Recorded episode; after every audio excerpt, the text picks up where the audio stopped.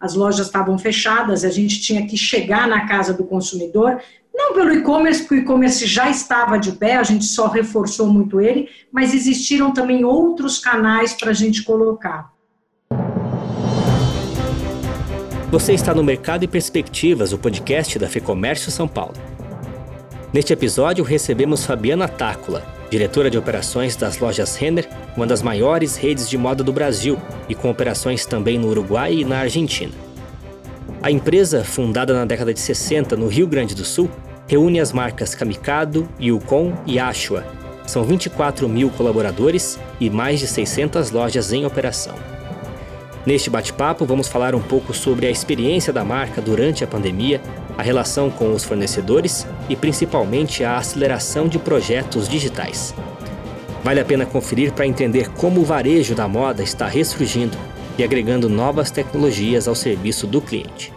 Fabiana, gostaria de começar falando sobre os efeitos da pandemia ao longo dos últimos meses de um ponto de vista um pouco mais macro. Né? Qual foi o impacto de março para cá e o que mudou nas estratégias da Renner? Primeiro, obrigada, né, por estar aqui com vocês, é, ter sido convidada. Acho que a Renner agradece muito. É muito importante também para a gente dividir um pouquinho aí do que, que tem acontecido com a empresa, né. Primeira coisa, coisa mais importante, né, a mudança mais drástica que aconteceu foi no comportamento das pessoas. As pessoas passaram a pandemia, pelo próprio nome, era uma insegurança total. Então, a primeira coisa que a Renner fez foi cuidar de gente para cuidar. A gente se preocupou com os nossos 24 mil colaboradores, como é que a gente ia dar atenção e cuidado para eles, e cuidar da saúde deles e proteger isso, que é o nosso maior bem. Né, na companhia. Nós fomos a primeira varejista que fechou todas as lojas no Brasil, Uruguai e Argentina. Foi por volta do dia 19 de março. Fechamos a maior parte no dia 19 e algumas lojas no dia 20. E ali então começou a nossa jornada né, de cuidado com todo mundo, e não só um cuidado de saúde, que isso é uma coisa também diferente, mas um cuidado também, não da, da saúde física só, mas como também a saúde mental, porque afinal de contas as pessoas, e a gente viu, né, ficaram cinco, seis meses aí, muitas afastadas, é, do seu dia a dia de trabalho. Então, a gente procurou também trabalhar muito essa comunicação, esse engajamento, esse estar perto né, dos nossos colaboradores, para a gente manter muito uh, fluida né, as estratégias da empresa e esse contato para ir medindo como é que estava esse cuidado. Uma outra coisa muito importante, claro, não menos de grau de relevância para a companhia, foi cuidar também dos empregos, também da saúde financeira da empresa. Então, cuidar do caixa da empresa, das medidas que nós pudemos usar, que o governo ofereceu, de como usá-las, né, em benefício dos colaboradores também, mas também em benefício do caixa da empresa, para a gente poder preservar o máximo possível a empresa e aí para o futuro os empregos dos nossos colaboradores. E por fim, a gente também cuidou, um outro pilar, aliás, tinha mais dois pilares muito importantes, um deles foi a própria rede de fornecimento nossa, então o cuidado de manter é, tudo isso vivo, que nós dependemos dos nossos fornecedores, são nossos parceiros na jornada de, de, de produto, né, na jornada de posicionamento da Renner, então, nós vivemos e dependemos deles. Então, um cuidado especial aos nossos fornecedores, às empresas que eram parceiras, não só fornecedores uh, do que a gente chama da moda, da roupa, do produto que, que pode ser é, vendido, mas também dos nossos fornecedores e parceiros para todos os tipos de serviços e ajuda internas, parceiros de tecnologia, parceiros de serviços de restaurante, parceiros para as lojas, todos os parceiros em que a gente tinha. Então, a gente cuidou muito também uh, desse ambiente, né, de como tá, como estreitar ainda mais. E, por fim, a gente também cuidou da sociedade, quer dizer, o, qual o papel da Renner, a gente, não é que a gente já não soubesse o nosso papel, mas a gente aproveitou para reforçar o nosso papel em prol da sociedade, da responsabilidade social que a empresa tem e da própria sustentabilidade que a gente se preocupa em como, nesse momento de pandemia que foi, como a gente poder ajudar a sociedade e aí várias ajudas em termos de hospitais, comunidades mais carentes, fabricação de máscaras junto com os fornecedores, foi um, um grande movimento que nós fizemos, né, e uma rede de colaboração com os nossos próprios fornecedores para poder ajudar e beneficiar, tirar, né, um pouquinho aí de, de sofrimento para a sociedade. Então, basicamente a gente atuou aí nesses quatro pilares muito importantes para a empresa. Mas claro também a pandemia nos trouxe, quer dizer, isso foi o que a gente fez mas ela nos trouxe também bastante uh, questionamentos, né, bastante mudanças, né, que a gente observou também. Então, por exemplo, o comportamento das pessoas, não só dos nossos colaboradores, mas também dos clientes, né, ao longo dessa jornada. Então, nós aprendemos muito com isso. Então, uma mudança forte que você estava me perguntando, desde a relação de trabalho, essa relação digital, como é que ela mudou o nosso comportamento interno, foi bastante forte também. Então, houve uma mudança muito grande. E aí, eu estou falando de agilidade, de áreas muito mais colaborativas, de pessoas tomando, tendo muito mais liberdade para tomada de decisão, de pessoas com squads para poder botar rapidamente testes, né, as coisas no ar para atender ao consumidor o mais rápido possível. As lojas estavam fechadas, a gente tinha que chegar na casa do consumidor não pelo e-commerce, porque o e-commerce já estava de pé, a gente só reforçou muito ele, mas existiram também outros canais para a gente colocar. E muito é o nosso mindset, que eu acho que foi uma grande mudança também aí no nível macro que aconteceu de como gerir a empresa, porque afinal de contas foi uma pandemia, mas nos fez nos reorganizarmos em termos de companhia, em termos de, em termos de metodologias mais ágeis para as coisas funcionar. Você citou os programas do governo. O que, foi possível fazer? Vocês lançaram mão de algum programa específico? Sim, a gente usou MPA 936, né? Ajudou bastante até para poder manter os colaboradores e reforçar né, essa, essa parte de caixa e principalmente com questão de impostos foi importante para a gente mas também outras coisas, né? A gente fez uma parceria, por exemplo, para os fornecedores com o BNDES, para poder facilitar o acesso de crédito deles, com o próprio Sebrae. Então, a gente usou de vários, uh, e até porque, gente, isso não é de hoje, né? Acho que, acho que a primeira coisa é reforçar aqui que a Renner já tem uma parceria muito grande, já tem uma proximidade muito grande, mas a pandemia reforçou mais isso. Então, por exemplo, com o Sebrae, a gente ajudou as pequenas e médias empresas que são fornecedoras nossas, principalmente aí com auxílio de, de como uh, passar por essa crise, né? É, foram lives e mais lives durante dois meses, ensinar como que os nossos fornecedores poderiam usar as medidas que o governo dispôs para todo mundo, para efeito das MPs de caixa, para efeito de crédito, como acessar esse crédito. Então, a gente fez uma série de parcerias importantes e, claro, mantivemos, isso é uma coisa muito uh, relevante para a gente, porque é um pouco da essência da Renner, nós mantivemos todas as nossas linhas abertas, inclusive, por exemplo, as nossas próprias antecipações de crédito com os fornecedores, a nossa carteira de pedidos com eles, né, os pedidos compromissados, isso foi muito importante. Claro que tiveram alterações, ajustes, mas foram muito pequenos. Então, mesmo as lojas fechadas, nós trabalhamos muito com a recepção dessas mercadorias que estavam ongoing, né, sendo produzidas, até para não afetar a cadeia.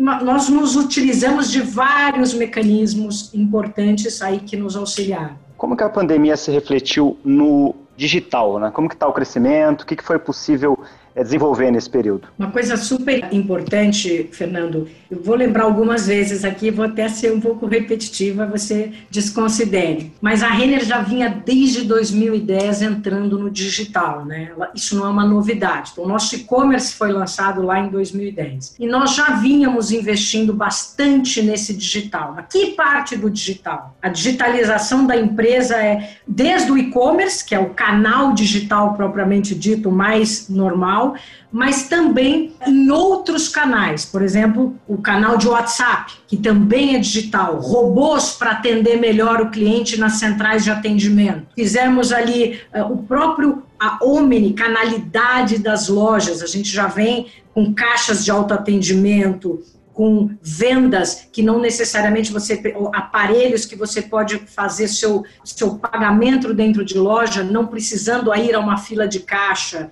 É, o próprio Pag Digital, vou dar alguns exemplos aqui que você faz do seu próprio celular, você escaneia as suas peças e você paga e só entrega para um colaborador da o QR Code final para liberar você. Sem falar também, vamos falar da parte toda de inteligência artificial por trás das distribuições, da distribuição dos produtos para as lojas, né? O que, que vai para o norte, o que, que vai para o sul, o que, que vai para uma loja aqui, o que, que vai para uma loja ali. Todo esse know-how de analytics de conhecimento dos comportamentos dos consumidores, todo esse know-how para comunicação mais assertiva com o cliente através do comportamento. Quer dizer, isso tudo já não era novo. O que aconteceu muito com a pandemia é que a gente acelerou e algumas coisas nós antecipamos. Mas esse digital ele já vinha fazendo parte, muita parte da vida da Renner. E até porque eu, eu, diria assim, não só uma necessidade, mas era um objetivo muito nosso, né? É, você sabe que a visão da Renner é encantar a todos é a nossa realização. Então, o encantamento do cliente pressupõe algo que supere as expectativas. Então, a gente já vinha numa batida de investimento e de transformar essa experiência do cliente o mais fácil possível, mais sem atrito possível, já de algum tempo. Mas nós reforçamos muito, claro, e enfatizamos determinados investimentos, demos prioridade para alguns, e outros foram novos, que talvez estivessem lá na frente para um, um roadmap mais adiante que nós acabamos antecipando. Então, por exemplo, ah, vamos pegar a venda social, né? Vou te dar um exemplo. A venda social, todo mundo fala das plataformas de afinidade, né? De afiliação, perdão. Todo mundo está trabalhando com os links nas suas redes sociais, mas talvez isso fosse uma das últimas coisas que as, que as empresas fossem investir no momento. Para a gente, isso foi assim, a gente já vinha numa batida, já prestando atenção, e principalmente, por exemplo, com o home office, já acontecia dentro da Renner, a gente já vinha vendo essa necessidade de deixar essas pessoas que estavam em casa mais conectadas com a Renner. Colaborador de loja mais conectado com redes sociais, participando dessa transformação. Então, não é só a transformação do cliente, Acho que um dos grandes pontos que eu estou querendo deixar aqui é que a transformação da mentalidade da companhia e dos próprios colaboradores para eles acompanharem isso. E não adianta você ter legalzice, bacanice para o cliente e a mentalidade do próprio colaborador e a própria empresa não absorverem isso de uma forma. Ela, ela passa a ser uma proposta não tão genuína e o cliente percebe isso. Quando é muito forçado, quando é só um MVP ou quando é só um piloto. Então a gente veio trabalhando muito nisso. Então isso nos facilitou muito, quer dizer, a pandemia acelerou isso. A gente conseguiu trazer técnicas interessantes para isso. A venda social foi um exemplo, ela explodiu. Mais de 12 mil associados nessa plataforma eh, conseguem fazer venda, né, mesmo quando estavam sem trabalhar em casa, mas hoje continuam fazendo e se divertem com isso e participam desse movimento digital da empresa. Isso, para mim, é uma das coisas mais relevantes. Não é só ter as coisas digitais, mas ter a mentalidade digital para a empresa poder melhorar essa experiência para o consumidor. Né? Essa venda social a que você se refere, Fabiana, é um programa de vocês chamado Minha Sacola. Explica para a gente como que ele funciona. É uma plataforma externa que nós usamos, né? uma plataforma de venda social, ela, ela, ela é de afiliado, é marketing de afiliado, como nós chamamos, e lá você tem os produtos e as pessoas podem compartilhar os links né, de promoções ou de catálogos que nós lançamos nessa plataforma e elas podem usar através das suas redes sociais privadas, do seu próprio link em grupos de, de celular. Então, ela faz essa venda, mas ela interage junto. Isso eu acho que é uma das coisas isso para mim foi uma das coisas que nos ajudou muito a aceleração do digital. Mas, de novo, se ela já não tivesse nesse movimento, ia ser uma ação isolada, não ia ter um engajamento. Mais de 12 mil pessoas engajadas, são quase 9.800 colaboradores que estão fazendo isso. E não é só porque estavam em casa, continuam fazendo hoje e se divertem, né? Então, eu acho isso assim, para a gente é uma conquista muito bacana, né? Voltando um pouquinho para as lojas físicas, uh, Fabiana, uh, quais que são as apostas de vocês em termos de formato? O que, que muda na dinâmica das lojas? A gente tem falado muito na questão do atendimento, do foco na experiência do cliente, no pós-venda.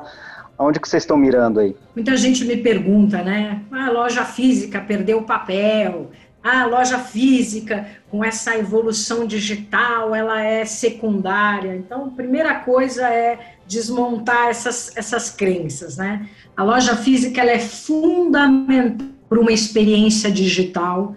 Ela continua sendo um pilar importantíssimo da nossa estratégia né, de conhecer o cliente, de se aproximar do cliente, dele. E, gente, a gente trabalha com moda e lifestyle. Não tem como não experimentar. Tecido você quer pegar. Às vezes você quer provar caimento. Ah, você pode provar em casa, mas a loja física, ela é o encontro dessa experiência, ela materializa muita coisa. E as pessoas vão também para se divertir. Apesar da gente estar tá falando, claro, que com a pandemia as pessoas ficaram com mais medo, ficaram um pouco mais uh, longe, né, afastadas, elas estão voltando com, com, confiança, com calma, com, sentindo segurança, elas voltam para a loja para experimentar, para conhecer, para pegar dicas de moda. Às vezes, o próprio VM de uma loja, a forma como as põe as paredes, os equipamentos de uma loja, é uma diversão. Então, uma empresa que se propõe como a gente a falar de moda e lifestyle, a cliente se diverte numa loja física. Então, só voltando aqui falar, reforçar muito isso, porque assim, ela continua sendo muito importante. Claro, ela ganha novos papéis e ela se transforma. Então, ela passa a ser uma experiência mais omnicanalidade. Por quê? O cliente muitas vezes ele já pesquisou o produto, ele está com o celular na mão, ele já viu, já conversou, recebeu o link de alguém, fulana de tal numa rede social está com uma roupa da Renner. Quando ela vem para a loja, ela quer ter esta, às vezes, esta velocidade, esta prestação de serviço. Então, a gente acaba transformando o ambiente da loja física num ambiente mais omnicanalidade, em que ela encontre os produtos que ela vê numa rede social onde eles estão na loja, em que ela experimente, em que a loja também passe a ser fundamental para a velocidade de chegada desse produto na casa do cliente. Muitas vezes eu tenho escutado um pouco o canal de vocês, alguns eu acho que o da Marisa, o presidente já tinha acabado de falar, né? Essa velocidade, aproximação, a loja está muito perto, o last mile, a loja está muito perto do cliente. Então é mais lógico que o pedido saia direto da loja. E isso é verdade, porque está ali pertinho. Então, esta, esta omnicanalidade de, e, e, esse novo papel, ela, ela agrega novos papéis, né? ela vira mini CDs. Muita da distribuição do, dos pedidos online, eles acabam saindo da própria loja. Outras pessoas... Ship from store, né? Que, que se chama. Ship from né? store, ship from store, perfeito. Outros eu quero só retirar. Eu já comprei, eu vou no meu horário de almoço, eu vou comer alguma coisa aí no shopping, vou passar ali numa loja de estou uh, ali na Paulista, no centro da cidade, de alguma capital, eu vou passar na frente da loja, eu já retiro. Não preciso nem que mandem para minha casa, eu mesma retiro.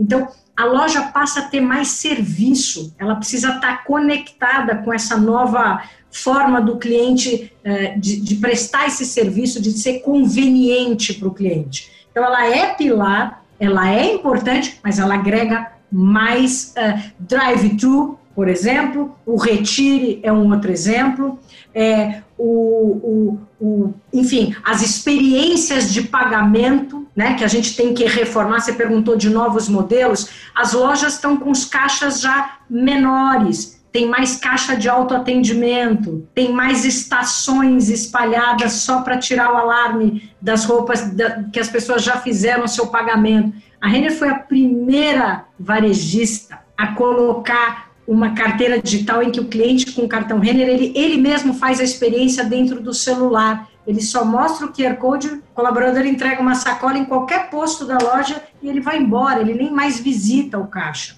Então, e outra, o exemplo, estou no provador experimentando, já escolhi, já provei tudo que eu quis. Então, como é que eu te facilitam a vida. Daqui você quer ir embora para tua casa, você não quer parar numa fila. Então, já faz o pagamento. A gente tem o chamado venda móvel. É um aparelhinho que a gente chama de Bluebird, que ele já faz a venda na mesma hora para o cliente, para aquele que não quiser usar o seu próprio celular. A loja atende também. Então, acho que ela, ela vem se transformando, mas cada vez mais no sentido de dar uma experiência melhor, né, uma experiência mais agradável, mais fluida e, claro, mudando o comportamento do consumidor, ele mais objetivo, ele com um pouco mais de velocidade, principalmente a gente viu aqui na pandemia, com mais foco, isso facilita muito e encanta o cliente, né? Essa experiência mais digitalizada física com digital, por isso que a gente chama de omnicanalidade. Perfeito. Considerando tudo isso que você falou e olhando um pouquinho para frente agora, uh, Fabiana, o que está norteando as estratégias de vocês uh, agora para o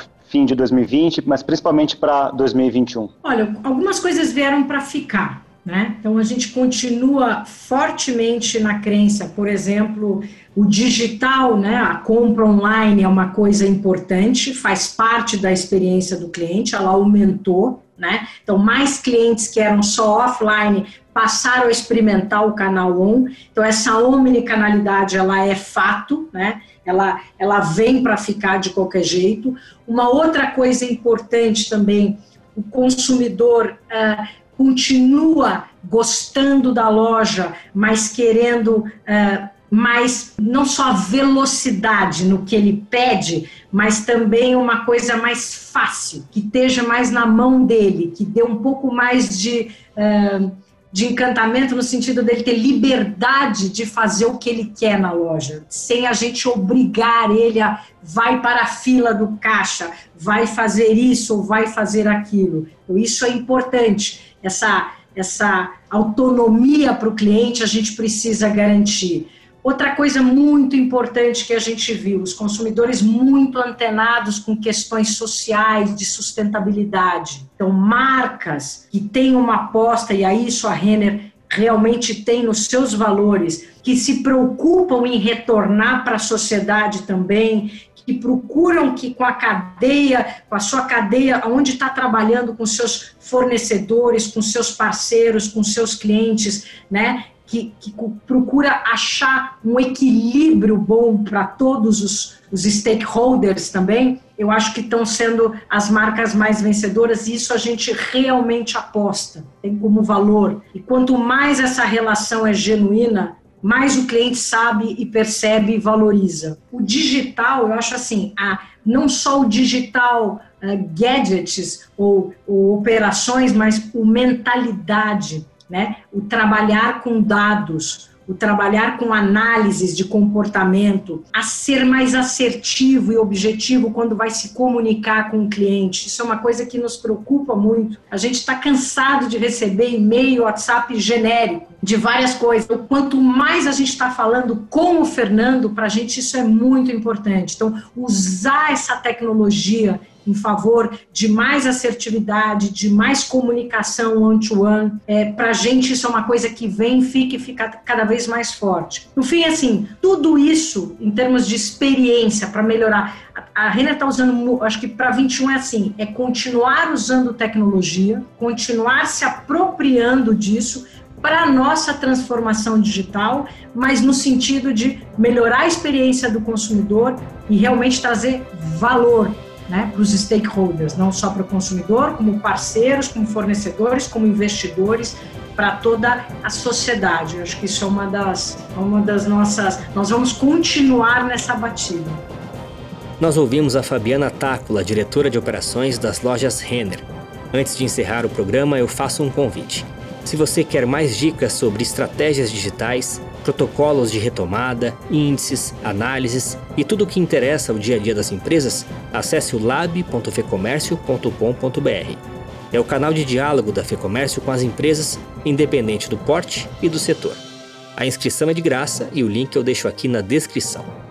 Eu sou Guilherme Baroli, a entrevista e o roteiro deste episódio são de Fernando Saco, a gravação e edição do estúdio Johnny Days. Este foi o Mercado e Perspectivas. Obrigado pela companhia e até a próxima.